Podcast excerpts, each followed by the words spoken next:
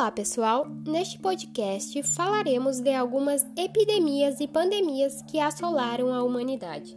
Eu me chamo Ana Carolina e falarei da pandemia da cólera e da varíola. A cólera tem como agente causador uma bactéria chamada Vibrio cholerae. Elas produzem enterotoxinas. Antigamente, ela só era conhecida na Índia, mas em 1817 ela chegou à Europa. Para ser mais específico, atingiu o exército britânico de Bengala. Na sequência, atingiu a Ásia e a América. No Brasil, ela chegou somente em 1854, como uma epidemia, enquanto a febre amarela estava no auge. Uh, marinheiros portugueses que trouxeram esta epidemia para o Brasil. Como forma de transmissão, ela ocorre então através da ingestão de água e alimentos contaminados pela bactéria, que está nas fezes do doente. Então, o doente uh, faz, deposita as suas fezes em local inapropriado, sem saneamento básico, e essas fezes acabam parando em córregos ou em, próximo a plantações que serão comercializados esses alimentos posteriormente, ou então na água que será distribuída para a população consumir. Uh, ela é conhecida como uma doença da miséria porque geralmente ocorre em países pobres, ou seja, onde saneamento básico, no caso, uh, há essa deficiência, essa carência. Os sintomas. Os sintomas são diarreia intensa que leva a uma desidratação. Causa também sonolência e letargia, levando ao coma e à morte rapidamente. A ação no organismo uh, ocorre quando a enterotoxina, então produzida pela bactéria, provoca diarreias fortíssimas e essa toxina ela vai parar no intestino delgado, que ele reage passando a expelir uma grande quantidade de um líquido rico em sais e minerais. Esses sais e minerais, então, que são essenciais para a pessoa, uh, como estão sendo expelidos, vão deixando essa pessoa cada vez mais fraca. Uh, como prevenção, ter cuidado com a água que se ingere, de onde ela veio, os alimentos que estão consumindo, lavar bem e cozinhá-los, assim como higienizar as mãos e os utensílios que vão ser utilizados para preparar as refeições, são de extrema importância. Estima-se que o número de mortos seja aproximadamente 25 milhões, num total. Uh, a cólera ela causou muitas epidemias e pandemias pelo mundo tanto que ocorrem até hoje nos países mais pobres. Uh, a segunda pandemia foi tão grave uh, que a maioria dos doentes eles morreram em apenas um dia, chegando a ser comparada então com a peste negra. A população acreditava também que por se tratar então de atingir a grande parte da população, geralmente carente, era uma conspiração dos ricos juntos com os médicos para eliminá-los. Era, era a teoria deles. Bom, agora eu vou falar sobre a pandemia da varíola. O agente causador é o vírus, ortopox vírus. Uh, ocorreu cerca de 5 mil anos, então ela assolou o mundo inteiro até 1980, em que ela foi erradicada. No Brasil, a primeira vez que foi mencionado, então, que se tem um registro da doença foi em 1563, na Bahia. A forma de transmissão dá de pessoa para pessoa, através de gotículas de saliva e contato com as secreções das feridas dos doentes, que no caso esses doentes vão, vão uh, produzir essas feridas, vão surgir feridas pelo corpo. Os sintomas: febre muito alta, um mal-estar intenso, cefaleia, dores musculares, pode haver náuseas também, uh, dores abdominais e delírio, e as lesões, então, que se formam bolhas por todo o corpo, crostas, chamadas crostas, atingindo mais, na maioria das vezes, então, era as faces e os membros das pessoas. E como a, como a ação no organismo, o vírus se espalha pelo corpo por meio do sistema linfático. Ou seja, uh, as manchas que surgem, elas, elas se tornam uh, bolhas cheias de líquido por todo o corpo, uh, mas com a preferência, no caso, desses, desses locais citados antes, face e membro. Uh, inclusive em locais como a mucosa, no nariz, da boca, e, uh, na palma das mãos e pés. Prevenção. Como prevenção, nós temos evitar o contato com os doentes e a vacina. O contato com os doentes também seria com utensílios que eles tocaram e utilizaram. A estimativa do número de mortos é cerca de 56 milhões. No entanto, uh, há muitas pessoas que dizem, pelo tanto que essa doença perdurou, que são muitos, muito mais uh, mortos, muito mais que 56 milhões, mas é mais ou menos essa estimativa. Uh, cerca de um terço da população japonesa morreu vítima da doença no século XVIII. Então foi uma devastação, né? Em Roma também cerca de duas mil pessoas morriam por dia em uma dada época, através de relatos que se tem de um médico grego que anotava sobre toda todo o tempo que ele tratou de doentes. Ah, era utilizado também como arma biológica pelos exércitos de Cortés, que dizem que foi a principal responsável pela derrota dos astecas, né? Por, por conta deles não possuírem essa imunidade contra o vírus, eles achavam uh, uma boa forma de derrotar então os seus inimigos e impedir que invadissem seus territórios. Agora eu vou passar a palavra para nossa colega Elisandra. Ela vai falar sobre as epidemias de SARS e MERS.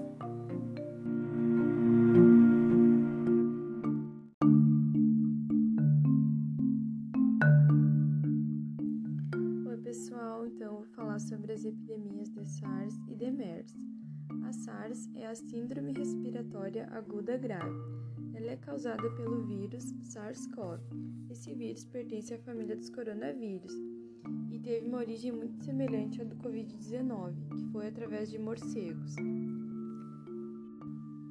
Essa epidemia ela foi detectada pela primeira vez na China,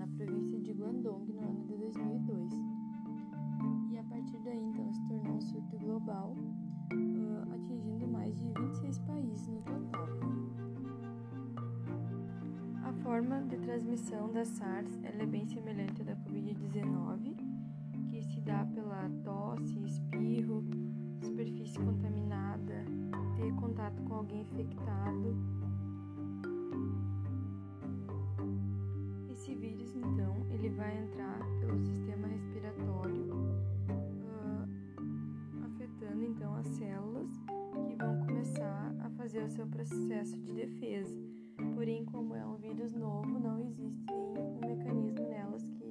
se defender. E aí elas vão, esse vírus vai dominar, causando essa doença. Os principais sintomas, então, eles vão se expressar de, no máximo de 2 a 5 dias após a infecção. Isso quer dizer que é uma doença que via rapidamente que a pessoa estava infectada. Os sintomas, então,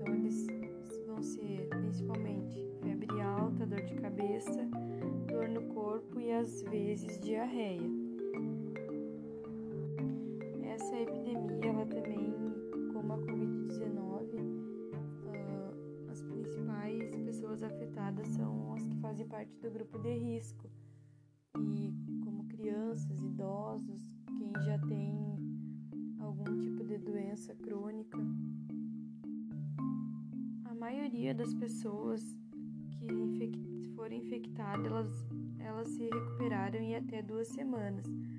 Porém, o principal problema é que mesmo depois delas já terem se recuperado, quase todas uh, ficaram com sequelas, desenvolvendo então pneumonia ou efizema pulmonar. A forma de prevenção dessa doença ela é também bem parecida com a Covid-19, que é fazer uso de máscara, manter o distanciamento social, as medidas que foram adotadas então na época da, da SARS foram as mesmas da, agora da Covid, que foi as medidas de contenção, como fechamento de escolas, fechamento de locais públicos, bloqueio de voos e também as práticas de higiene, como usar álcool gel, lavar bem as mãos. Total, a SARS infectou mais de 8 mil pessoas e matou mais de 700 pessoas. Isso foi os casos registrados. Então, o índice dessa doença, o índice de fatalidade, é de quase 10%. Ela durou então de 2002 a 2003, sendo que a partir do ano de 2004 nenhum caso mais foi registrado no mundo. A doença então foi considerada erradicada, porém o vírus não. Isso porque ele vem, como ele vem de, de morcegos, como agora a Covid, ele pode voltar a qualquer momento se, se tendo um contato com esse morcego.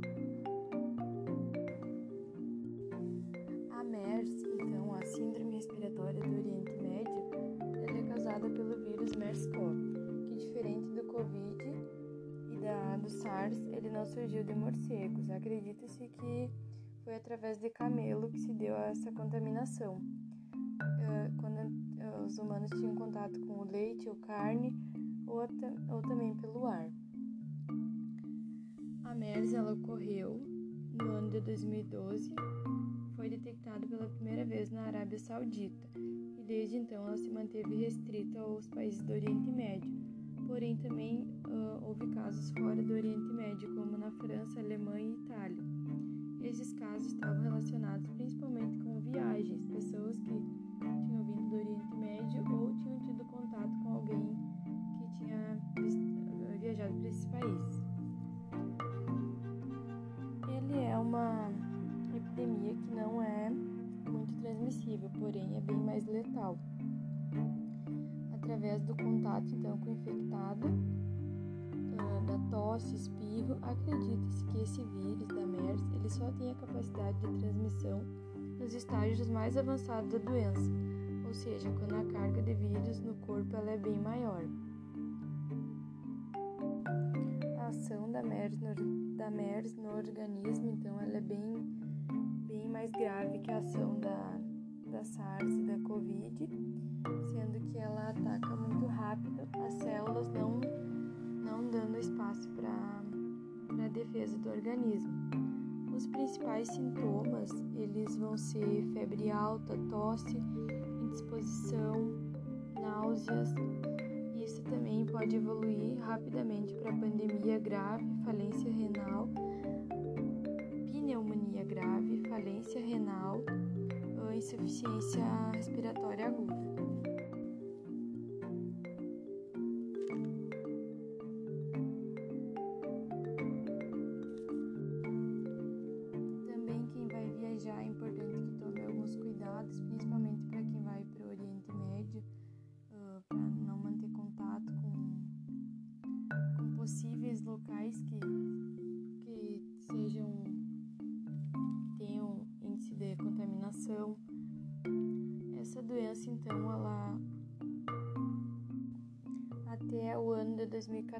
Havia contaminado mais de 2.500 pessoas, matando mais de 800. Isso quer dizer que o índice de mortalidade dela, pelo número de infectados, é bem alto. Por isso ela é tão grave. Então agora a nossa colega Jéssica vai falar sobre as pandemias de HIV e gripe suína.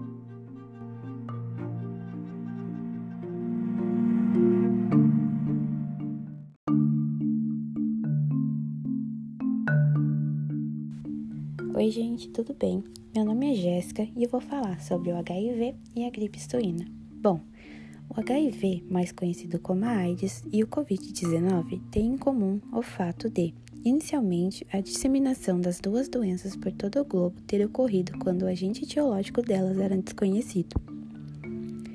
O vírus da Covid-19, entretanto, foi rapidamente identificado e medidas sanitárias para sua contenção foram rapidamente estabelecidas. Um significativo avanço científico sobre o novo coronavírus é a probabilidade de, nos próximos meses, estar à disposição da população uma vacina. Diretamente da pandemia atual pela Covid-19, há quase 40 anos, em 1981, surgiu o primeiro paciente portador da AIDS nos Estados Unidos. Considerada uma doença de causa desconhecida e com expectativa de vida de poucos meses, trouxe pânico à população e marginalização implacável os primeiros doentes. Para a AIDS, uma vacina ainda não estará disponível por um longo tempo, mas há vários métodos para a sua prevenção e tratamento.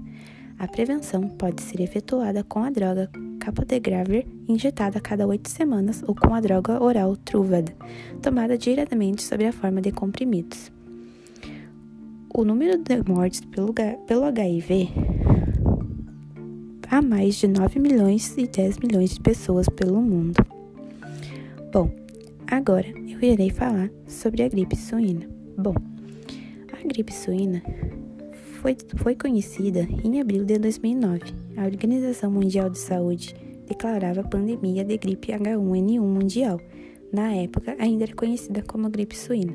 O surto, o surto global caracterizou-se por uma variante de gripe suína, cujos primeiros casos ocorreram no México em meados do mês de março de 2019. Os sintomas da gripe suína são febre, dor de cabeça, espirro e tosse e mal-estar.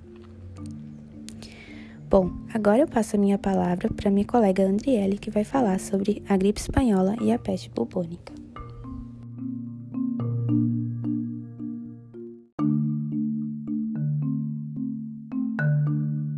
Bom, a gripe espanhola, ela surgiu nos Estados Unidos, no interior e nos campos militares. Ela matou mais de 50 milhões de pessoas e se espalhou em três ondas de contágio, entre março de 1918 e maio de 1919. Ela foi um surto causado por uma mutação do vírus influenza e a transmissão era por meio de contato, tosse e ar. Os sintomas eram dores musculares e nas articulações, sensação de falta de ar, dor intensa na cabeça, febre e entre outras.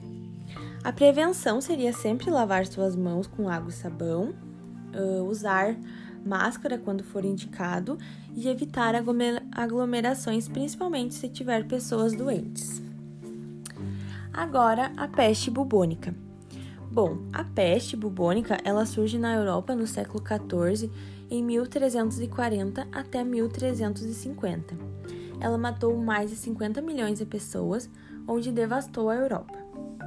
Ela é transmitida pela bactéria Yersinia pestis e as pessoas elas adquiriam a doença quando eram mordidos por pulgas infectadas ou quando tinham algum contato com material contaminado.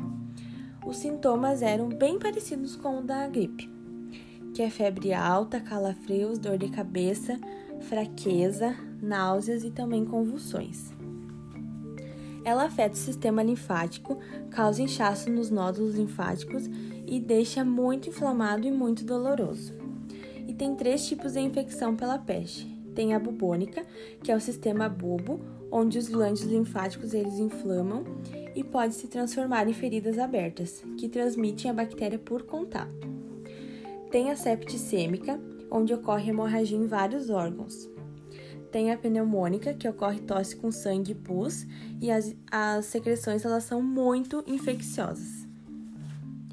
Bom, então a prevenção, né, seria o hábito da higiene, porque naquela época uh, as pessoas elas não mantinham o hábito do banho, por exemplo.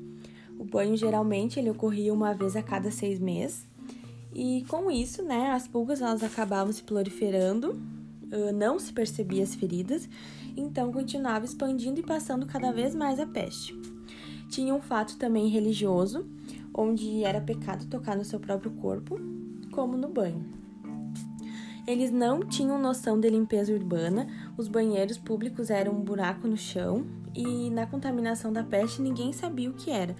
E naquela época também os médicos, eles não tinham muito conhecimento, mas eles pensavam, eles pensavam que a peste vinha do ar. E eram pulgas. Também, quando chegavam as embarcações em navio, o pessoal ficava 40 dias trancados em isolamento para evitar alguma contaminação. Mas como eram pulgas e as pessoas elas contrabandeavam roupas naquela época, as pessoas que vinham dos navios, navios então de qualquer forma a pulga entrava no país.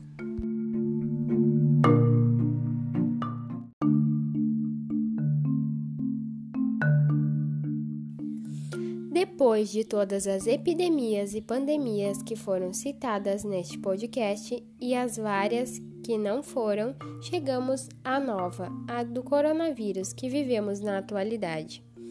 E com ela percebemos que é um espelho das pandemias anteriores e ficam vários questionamentos.